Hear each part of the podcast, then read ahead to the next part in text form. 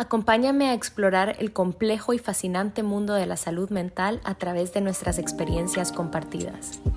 A Dose of Sophie, tu dosis de inspiración y motivación para acercarte a tu versión más auténtica. Hola, bienvenidos a una semana más de A Dose of Sophie. Yo soy Sophie y en el episodio de hoy vamos a hablar de las red flags o las banderitas rojas. Este es un término que creo que cuando yo estaba estudiando no existía. Bueno, sí existía, obviamente, pero me refiero a que no estaba tan en tendencia o no tenía tanta relevancia como se le, se le da hoy en día. Y para los que no saben de lo que estoy hablando, estas red flags o estas banderitas rojas son estos indicadores o estas señales de una relación que puede ser tóxica, que puede ser dañina o que puede simplemente causarnos un malestar. A mí no me encanta la palabra tóxica o tóxico o toxicidad en sí porque creo que la estamos sobreutilizando. Es decir, la estamos utilizando para todo, incluso para cosas que no necesariamente irían dentro de esa categoría de tóxico o tóxica y también lo estamos usando como un adjetivo para describir personas y creo que ya lo he dicho en este podcast de que nosotros como seres humanos no somos nuestras acciones porque siempre podemos cambiar y yo como psicóloga promuevo el cambio y cuando estaba dando clases en la universidad siempre les decía esto a mis estudiantes de que como psicólogos nosotros creemos en el cambio, por lo tanto es algo que hay que reforzárselo a nuestros pacientes, pues de que por más errores que hayan cometido en su pasado, eso no lo define y siempre pueden tomar decisiones distintas. Claro, esto requiere mucha conciencia y mucho esfuerzo, pero sí es posible. Anyway, regresando al tema, hoy vamos a discutir cinco red flags o cinco indicadores de que una relación puede estarte causando malestar. En los episodios anteriores hemos hablado mucho de la comunicación asertiva, un poco de los límites, hemos hablado del ghosting, hemos hablado de las relaciones familiares y también del papel de los consejos en nuestras relaciones interpersonales. Y este episodio quiero que lo enfoquemos en estas señales que nos pueden advertir de que una relación necesita un poco de trabajo porque el punto tampoco es alejarnos de todos o simplemente desaparecer de la vida de la gente, sino que podamos identificar estos aspectos y que podamos hacer algo al respecto, ¿no? Claro, yo sé que en las relaciones va a depender de las dos partes, pero que lo que sí está o lo que sí depende de nosotros, que sí nos podamos encargar de eso, ¿verdad? Porque también dentro de las relaciones, a veces somos nosotros los tóxicos. Y si me estuvieran viendo, aquí estoy usando entre comillas, porque esa palabra no me encanta, pero bueno, a veces somos nosotros los que tenemos patrones disfuncionales y no nos damos cuenta. Entonces, que este episodio te sirva para ambas vías, tanto como para evaluar tus relaciones y ver si alguna de ellas cumple con algunos de estos signos, esperemos que no, pero sí sí poder buscar ayuda o poder hablarlo con esta persona para ver cómo se puede modificar y cómo se puede mejorar y también para que te puedas examinar a ti, que puedas examinar tus comportamientos dentro de tus relaciones interpersonales para ver qué puedes mejorar. Entonces, vamos a empezar. La primera señal o banderita roja es una necesidad importante de control y de manipulación.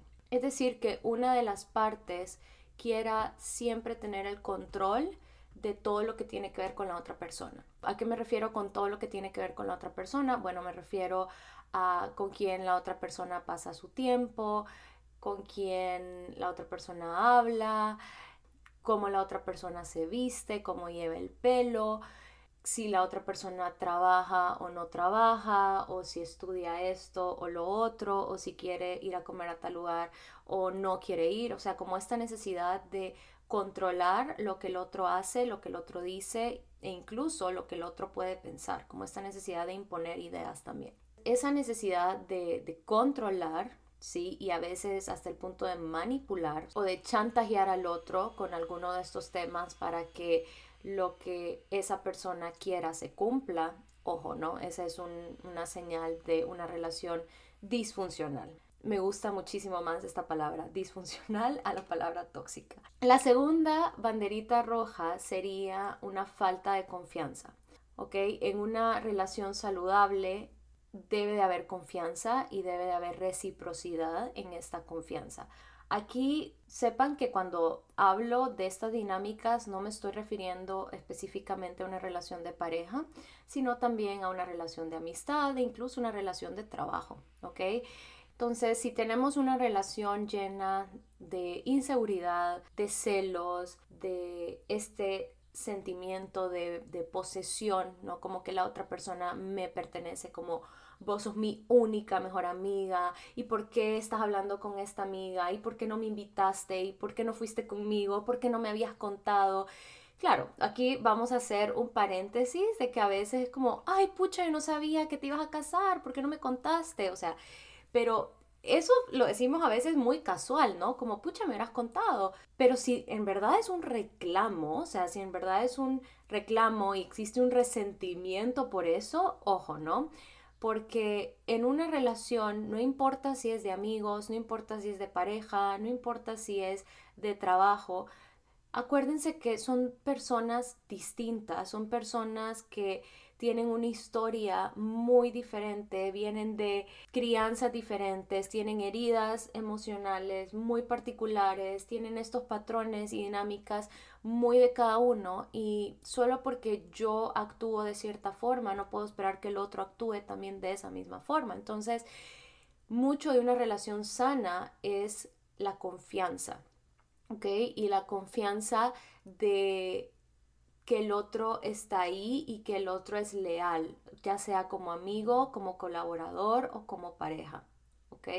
No vamos a entrar como a los detalles de, de estas relaciones porque, bueno, el episodio sería demasiado largo, pero sí una relación sana nos tendría que hacer sentir seguros en el sentido de que este apego que existe entre entre unos amigos o entre una pareja, debe ser un apego seguro. O sea, que si esta persona no me está contestando el teléfono, saber de que quizás está ocupado. Pero si yo empiezo a maquinar de que fijo está hablando con alguien más o que me está ocultando algo o que desvió la llamada intencionalmente, ven que me hago todo este montón de historias en mi mente que muy pocas veces son ciertas. No voy a decir nunca porque no podemos generalizar, pero muy pocas veces son ciertas o pasan de la forma en la que nuestra, nuestra mente nos lo está pintando, ¿no? Entonces, definitivamente que la falta de confianza es una banderita que nos alerta de qué tan segura eh, es esta relación y cuando me refiero a seguro, qué tanta estabilidad nos puede traer eh, a nuestra vida. De ahí la tercera banderita es el irrespeto. En inglés hay una palabra, belittling, que no sé cuál sería la traducción literal. Hacer de menos, hacer de menos a alguien. Si esta persona constantemente me está haciendo de menos, constantemente me está irrespetando, por ejemplo, que yo le cuento algo súper bueno en mi vida y esta persona sale con algo bueno que le pasó a él o a ella, y ya cambia el tema y ya ni siquiera me retroalimento en lo que yo le conté. Eso sería una forma de hacer más chiquito al otro, ¿no? O también como con insultos, o no nos vayamos tan lejos a los insultos, sino también con sobrenombres o apodos que tengan que ver con ciertos issues que la persona puede tener. Por ejemplo, alguien que es chiquito, digamos de estatura, que lo llamemos chaparro o que lo llamemos enano o que le hagamos chiste alrededor de eso, ¿no? Y aquí podemos aplicarlo como regla dentro de nuestras relaciones para ir creando estas relaciones más sanas de no se bromea con las inseguridades de alguien más. O sea, yo soy muy bromista, ¿ok? Aquí no quiero yo que ustedes piensen que Sofía no tiene ningún error ni ningún defecto. No, yo soy sumamente bromista. Cuando agarro confianza soy súper molestona. Mi papá es así, entonces yo creo que heredé un poco su sentido del humor. Pero trato de ser muy cuidadosa con mis bromas porque no bromeamos con cosas que el otro no tiene control, pues, y con cosas que el otro no eligió. O sea, yo puedo bromear sobre una actitud, yo puedo bromear sobre una conducta, pero no voy a bromear, por ejemplo, con tu peso, no voy a bromear con tu estatura, no voy a bromear si tenés acné o no, o si tuviste acné o no, no voy a bromear con una cicatriz que has tenido, porque eso la otra persona no lo pidió, o sea, no es que, ay, yo elegí, yo elegí ser chiquito, ¿verdad? O yo elegí tener orejas grandes o una nariz grande. Entonces, mucho cuidado con eso, ¿no? Con, con, con bromear, con hacer estos chistes en torno a las inseguridades de alguien más porque esa es una falta de respeto. Y claro, yo sé que cada relación es diferente, yo sé que en algunas relaciones podemos tener mucha más confianza de hacer una broma o de llamarnos de X o Y, o manera, pero en general creo yo que no sabemos cómo la otra persona lo está tomando. O sea, recordemos que la otra persona es diferente a nosotros y aunque yo no me enojaría por esta broma, puede que la otra persona sí. Y si nos queda la duda, preguntarle como, hey, ¿te molestó que hiciera esta broma? O, hey, ¿no te gusta que, que, ya nos hablemos así? Etcétera. O sea, acuérdense que la comunicación es clave. Y yo sé que hay amigas que se tratan de zorra o estúpida. Honestamente yo no podría. yo sé que cada grupo de amistad tiene sus reglas y sus dinámicas, pero honestamente yo no podría porque yo creo que ya les he dicho esto, que cuando se trata de relaciones interpersonales tiendo a ser un poquito ansiosa en el sentido de que yo necesito saber en qué página estamos, si somos amigos o no, si vamos a seguir siendo amigos o no, si algo te pasa o no, si, o sea, yo sí quiero tener las cosas claras en cuanto a mis relaciones. Y el tratarme, aunque sea de cariño, que le digo zorra o que le, o que le digo estúpida a alguien, eso me causaría muchos cortocircuitos en mi mente y simplemente no podría. Entonces, volvemos a la tercera banderita, el irrespeto y el hacer de menos, ¿ok? Esa sería una señal también de una relación poco funcional. Y ojo también porque con el irrespeto volvemos un poquito a las dos anteriores. Ven que en la primera hablábamos del control y la manipulación, en la segunda hablábamos de la falta de confianza y estos aspectos son muestras de un irrespeto a la independencia del otro, ¿ok? Por ejemplo, en la falta de confianza la otra persona y aquí algunas conductas que se me ocurren es el revisar los celulares, el revisar las conversaciones, el no creerle a la persona cuando me está diciendo algo.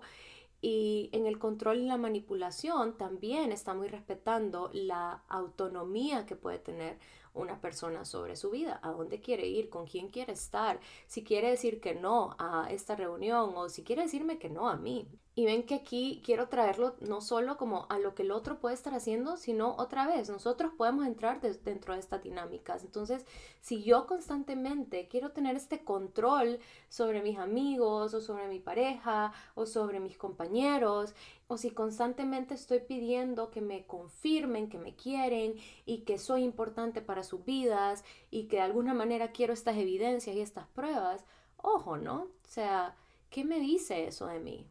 Número cuatro, el aislamiento. Y cuando nos referimos a aislamiento, nos referimos a querer que esta persona solo comparta con nosotros, o sea, alejar al otro de sus amigos, de su familia, de sus compañeros, o sea, que siempre queramos estar como pegados, aglutinados y que seamos nosotros como el centro de esta persona, ¿ok? Aquí hay como una dinámica de poder entrelazada, como el, el yo ser esta persona más importante en tu vida. Y ven que otra vez es una falta de respeto. O sea, yo creo que todo esto se resume, todo este episodio se resume en la falta de respeto. Vaya, ya, se acabó. no, son bromas. Pero a ver, sí es cierto. O sea, ven que cuando yo aíslo a una persona de sus otras relaciones y me quiero colocar yo como la relación más importante o más relevante, se me olvida que esta persona tiene una historia y que tiene una vida antes de que me conociera a mí, Es decir, por más que a esta persona la lleve conociendo por años, yo no nací con esta persona, esta persona es su propio mundo y tiene el derecho a compartir su vida con su familia, con sus otros amigos y también esta persona, si estamos hablando de una relación de pareja, puede ser que esta persona haya tenido parejas antes. ¿Y eso qué? O sea, el negar esto o el querer borrarlo es, es algo sumamente irracional porque el punto de ser una pareja es que sigamos siendo dos personas que conscientemente eligen estar juntos. Pero si yo estoy con esta persona para ocupar el centro de su vida, mm, otra vez, ¿qué dice eso de mí? Porque esta necesidad de ocupar el centro de vida y viceversa, ¿no? O sea, ¿por qué esta necesidad de dejar que el otro sea el centro de mi vida. ¿Sí? Ven que no sé si lo estoy logrando de, de como tocar ambas vías al mismo tiempo o si te estoy confundiendo más, pero quiero que lo tengamos muy presente, pues que este episodio no solo es para examinar mis relaciones y ver estas banderitas rojas y ver dónde pueden estar surgiendo, dónde han surgido, sino examinarme a mí y en qué momentos yo soy o, formo parte de esta banderita rojas o puedo ir formando, ¿verdad? Porque, ojo, todos estos patrones o todas estas dinámicas no se dan de la noche a la mañana, o sea, se van acumulando y, y se van de alguna manera como desarrollando con el tiempo. Y también nosotros, independientemente de qué lado estemos, podemos estar reforzando esta disfuncionalidad, ¿ok? Por ejemplo, si yo empecé una relación de noviazgo y mi novio me pide de que borre todas las fotos que tenía en traje de baño de mi Instagram y en ese momento lo vi como algo trivial, como algo X y lo hice, ven que eso da paso a que luego mi novio me diga cómo quiere que me vista y qué traje de baño quiere que use. Entonces, nosotros también podemos reforzar y nosotros también cada vez que cedemos y cada vez que nos traicionamos por satisfacer al otro, vamos alargando esta disfuncionalidad. Y la última, el abuso, cualquier tipo de abuso físico, emocional, sexual.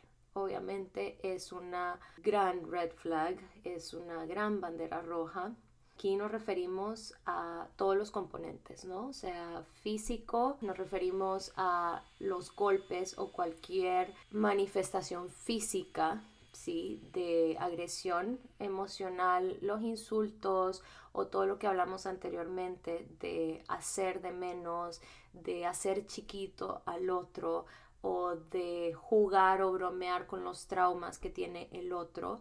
Sexual, y ojo con el sexual porque a veces creemos que el sexual se mira solo como en las películas o en estas novelas o en estas historias trágicas, pero también un abuso sexual es cuando tu pareja te está diciendo, hey, no quiero hacer esto o no me gusta hacer esto y de alguna manera tú querés que siempre lo haga a pesar de que ella claramente está incómoda y a pesar de que esta persona realmente no lo quiere hacer. Y ojo, ¿verdad? Aquí estoy hablando de una relación heterosexual, pero ya sabemos que las relaciones pueden ser de todo tipo, de todos los colores, pero en general ese también es un tipo de abuso sexual del que muy pocas veces se habla, ¿ok? Porque como estamos en una relación consensuada, o sea, porque es mi novio, pero a pesar de que es mi novio y yo le digo ya no quiero y mi novio me dice ay un ratito más porque ya voy a terminar, o sea, esa es una forma de abuso sexual también, entonces ojo con esto, ¿ok? ¿Se acuerdan el, el, episodio de la asertividad? Entonces, cuando existe esta clara posición de que mis derechos, mis necesidades, mis gustos, todo lo que tenga que ver conmigo es mucho más importante que lo tuyo, ¿sí? O sea, cuando existe esta jerarquía en que una de las dos personas, y acuérdense que aquí estamos hablando de todo tipo de relaciones, ¿no? Ven que en este episodio me fui más hacia las parejas, porque bueno, en las parejas lo podemos ver súper claro, pero también hay muchas amistades que caen en algunas de estas banderas rojas y solo por el hecho de que somos amigos, a veces lo hacemos de menos. O también dentro de las familias, y ven que en las familias muchas veces esta disfuncionalidad se ha pasado de generación en generación, que ya lo vemos normal y ya no reconocemos estas banderitas rojas. O sea, ya estas banderitas rojas hasta las vemos como banderitas verdes y hasta confundimos toda esta disfuncionalidad con amor. O sea, es que te digo cómo vestirte porque te amo, ¿sí? O te digo que estás muy gordita y que tenés que ir al gimnasio porque me importas y porque te amo, ¿verdad? Y hago chiste de esto para que aprendas. Entonces, ojo, ¿no? Porque esto aplica a todo tipo de relaciones y en general, creo que con esto podemos ir cerrando este episodio, es esta jerarquía en la que una persona se cree más que la otra, o sea, y cuando me refiero a creerse es que se prioriza todo lo que tiene que ver con él o con ella sobre lo que el otro puede estar necesitando, ¿ok? Y la verdad es que las únicas relaciones que no elegimos en nuestra vida son las relaciones familiares, pero de ahí todas las relaciones las elegimos, o sea, los amigos, los compañeros de trabajo, las parejas sobre todo, y qué importante es poder elegir a estas personas y elegir personas que realmente sumen, que realmente aporten a nuestra vida y que nos empujen y que nos apoyen y que nos acompañen en las buenas y en las malas. Sí tenemos ese poder de elección y creo que en todos los episodios menciono este poder de elección, pero se lo recuerdo porque a veces creemos de que como ha sido mi amigo por tanto tiempo, como he trabajado y ha sido mi jefe por años o porque ya llevo 30 años con esta pareja, como que no me puedo zafar de ahí. Claro que puedo. O sea, yo todos los días tomo una decisión de quedarme o no en estas relaciones. Y si en algún momento me sirvió estar ahí por tanto tiempo porque no tenía las herramientas emocionales ni la conciencia emocional para darme cuenta, en ese momento que no, no sabía, se me perdona, ven, pero si ya lo sé, si ya lo identifico y aún así me quiero quedar en esa relación, ojo, ahí el problema no es el otro, el problema soy yo. Y si has identificado alguna de estas red flags, o todas, o la mayoría, te sugiero que busques ayuda, porque no es algo que nos toca y yo sé que cuando se trata de relaciones interpersonales hay mucho in between, o sea, hay mucho, por ejemplo, en las parejas puede haber hijos, puede haber negocios, puede haber muchísimas cosas, ¿verdad? En medio, pero definitivamente que no viniste a este mundo a estar atrapado en relaciones que te hagan sentir miserable. Viniste a este mundo a ser lo más vos posible y a ser celebrado y respetado por eso. Te dejo con eso. Muchísimas gracias por compartir un episodio más conmigo. Muchísimas gracias por ser parte de este espacio y nos escuchamos la próxima semana. Bye.